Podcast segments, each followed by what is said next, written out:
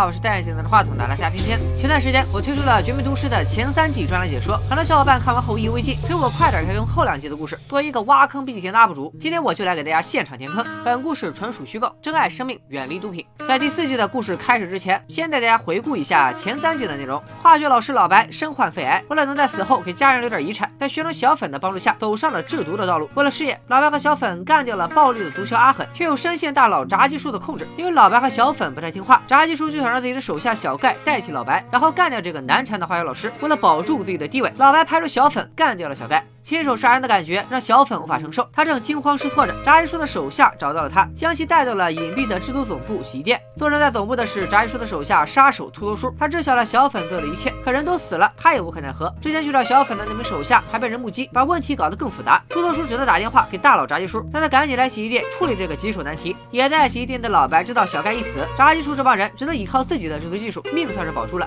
趁着炸鸡叔还没到，老白想试着团结一下秃头叔，把气氛搞得融洽一点。他对秃头叔说：“咱们都是打工的。”社畜何苦为难社畜？以后咱们还是好同事。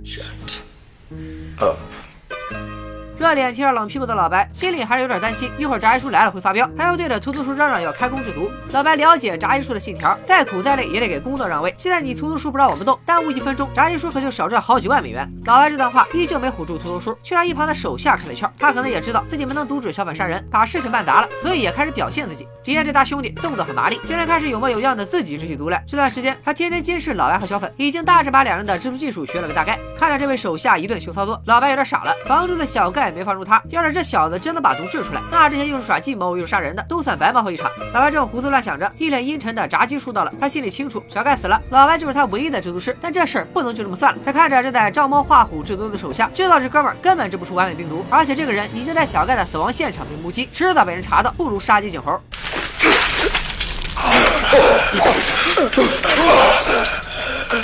炸鸡叔搞死手下后，静静离去，留下白粉组合加秃头叔善后。现在老白和小粉只能算是暂时安全，未来依旧充满隐患。老白一咬牙，他和小粉商议，不如再来个先下手为强，直接干掉炸鸡叔。小粉对此不置可否，刚爆了小盖的头，他现在已经进入了贤者时刻。命运对于小粉来说也确实太跌宕，本来自己只是个小毒虫，现在却又是制毒重刑犯于一，又背上了一条人命，人生简直不要太刺激。小粉被折磨得如此丧，老白也不再多说，只能先默默回家。因为杀小盖这档子事，老白魂不守舍，人又不知道去了哪里。空婶对此很是担心，他打电话给老白的律师索哥询问情况。可索哥那时也提着心吊着胆，为了确定自己不会受到小盖事件波及，他把办公室翻了个底儿朝天，想看看炸鸡叔有没有在自己这里安窃听器，自己没有把柄被人抓住。空手的电话让索哥更是心烦意乱，他胡乱编了个理由就把空手打发了。索哥自顾不暇，空手便来到了分居后老白的住处，可屋里也没人，一头雾水的空手也不能就此报警，他只能一边安慰自己吉人自有天相，一边准备回家给孩子做饭。刚到家门口，老白就坐着出租车回来了。身心俱疲的老白无心和媳妇多唠，扭头就回去补觉了。空婶见丈夫没事，又开始接着前一季故事的茬，折腾起老白的洗钱大业。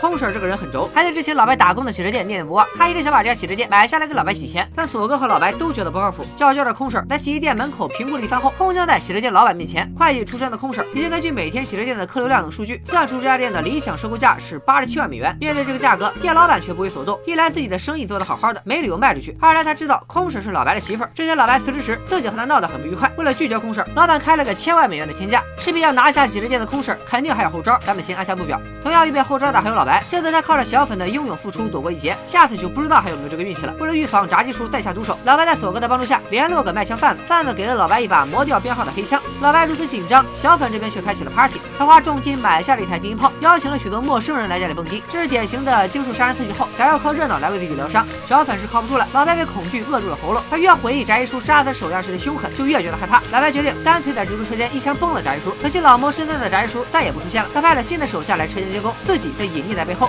心里恐惧加倍的老白决定独闯虎穴。趁着夜色，老白开车来到了炸鸡叔的住处。今晚他就要来一场生死大战。做好心理建设后，他步伐坚定的朝着炸鸡叔家门口走去。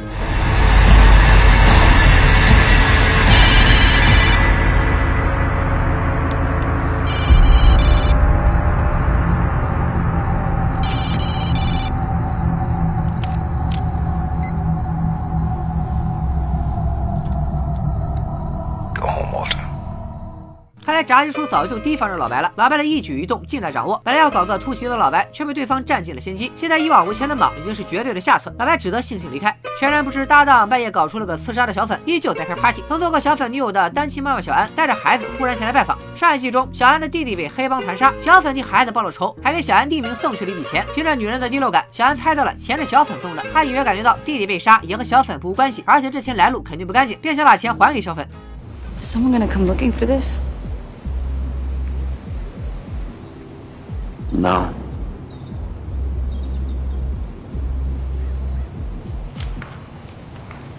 What exactly am I supposed to do with this? Use it to get you and Brock out of that shithole in the neighborhood. 小粉的话一针见血，小安弟弟之死和他们居住环境的恶劣息息相关。小安可以继续在那里混，但他的孩子需要一个更好的成长环境。这样想着，小安没有再坚持把钱退还，也算了结一段心事的小粉望着小安离去的身影，觉得自己总算用一次救赎弥补了一点罪。跟小粉此刻的释怀正好相反，老白已经到了崩溃的边缘。他把秃头叔拽到了酒吧，竟然劝秃头叔反水，理由是炸鸡叔他冷血，忠心耿耿的手下说割喉就割喉，没准哪天我老白还没死，你秃头叔就走在了我前头。秃头叔是老江湖了，不会被老白随便忽悠。他告诉老白，这就是出来混的代价，你还活。活着就赶紧知足常乐，可老白根本听不进去，还想着正面刚。面对老白的极力策反，秃头叔也给出了自己的答案。在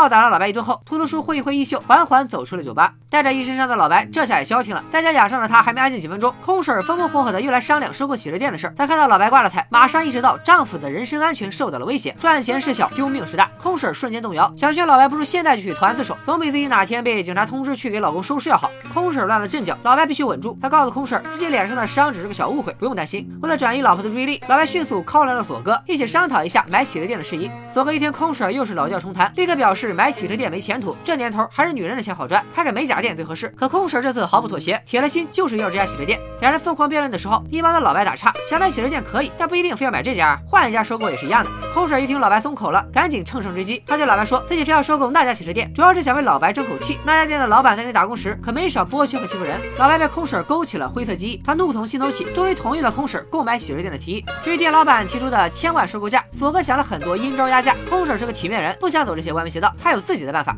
空婶开动小脑瓜开始谋划。前几里被黑帮杀手打成重伤的阿强，却因为办案的挫败感不想再动脑，已经出院回家静养。正当阿强在家闷闷不乐时，有警员悄然来访。这名警员正在调查小盖被杀的案子。在小盖的房间里，这名警员搜出一本记录着很多化学公式的日记。他大胆判断，这或许和制毒有关，便希望阿强这个缉毒专家出山帮忙。可能有小伙伴就要问了：这名警员为何不直接把案子交给缉毒局呢？这跟美国警察的制度有关。美国的警察制度里，联邦、州、县、市四级都有独立的系统。阿强所在的海关，还有我们熟知的 FBI，也都独立存在。由于系统繁复，导致财政部门提供给每个警署的经费不会平均，于是所有的警察部门都开始抢案子，通过办案数量获得更多的财政支持。所以那名警员要私下找阿强帮忙扣住案件。让我们回到剧情上来，警员送来的小盖日记让阿强想起自己一直在追查的蓝色病毒。那这个小盖会不会就是制造蓝色病毒的那个海森堡？阿强陷入了沉思。在阿强思考的时候，空婶这边彻底想明白了如何对付洗车店老板。他让索哥找来了一个半职业演员，这位演员装扮成了环保部门的评测员，他以洗车店排出的污水不达标为由，几句话就唬住了老板。环评不合格的代价就是闭店整改。更换全新的污水过滤系统，这套系统要二十万美元起，老板短时间内根本拿不出这笔钱，拿不出钱，店就别开。空手这招釜底抽薪，可谓杀人诛心。走投无路的老板没别的办法，总不能看着自己的洗车店就此废掉，他只能打电话给空婶，在洗车店的收购问题上认了怂。这下强弱来了个两极翻转，空婶来劲了。之前我出八十七万你不卖，我这回砍去七万，八十万一口价。老板真是赔了夫人又折兵，只能忍痛答应了空婶。